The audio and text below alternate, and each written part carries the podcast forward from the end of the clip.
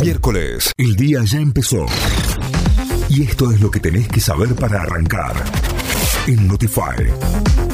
Ahora sí, vamos a las noticias. Nos informamos a través de notify.com.ar, nuestro sitio web.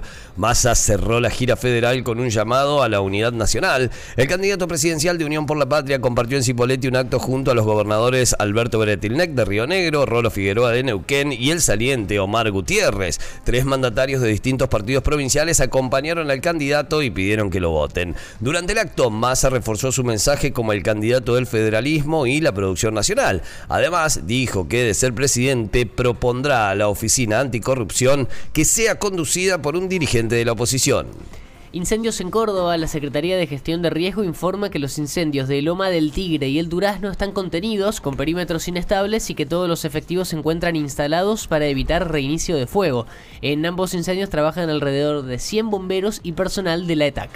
Balotage desde hoy se extiende el horario para retirar el DNI en Córdoba. Con motivo de la segunda vuelta de las elecciones presidenciales 2023, el Registro Civil de Córdoba y los CPC atenderán desde este miércoles en horario extendido de 8 a 18 horas para entregar DNIs. Los vecinos pueden concurrir hasta el domingo inclusive a la sede ubicada en Chacabuco 737 o a cualquiera de los 16 CPC de los distintos puntos de la ciudad.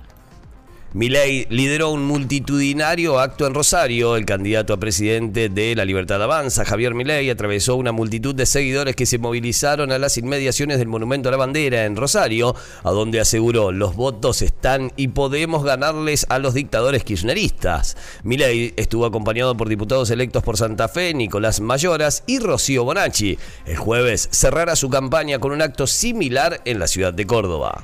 Lionel Scaloni ya empieza a definir el equipo para el duelo de eliminatorias. La selección argentina enfrentará mañana por la noche en la Bombonera a Uruguay por la quinta fecha de las eliminatorias rumbo al Mundial 2026. El técnico Lionel Scaloni tendría nueve titulares confirmados, mientras que aún no se decidió si Angelito Di María o Nico González estarán en el sector izquierdo y si el delantero titular será Lautaro Martínez o Julián Álvarez. Notify, las distintas miradas de la actualidad para que saques tus propias conclusiones. De 6 a 9, Notify, plataforma de noticias.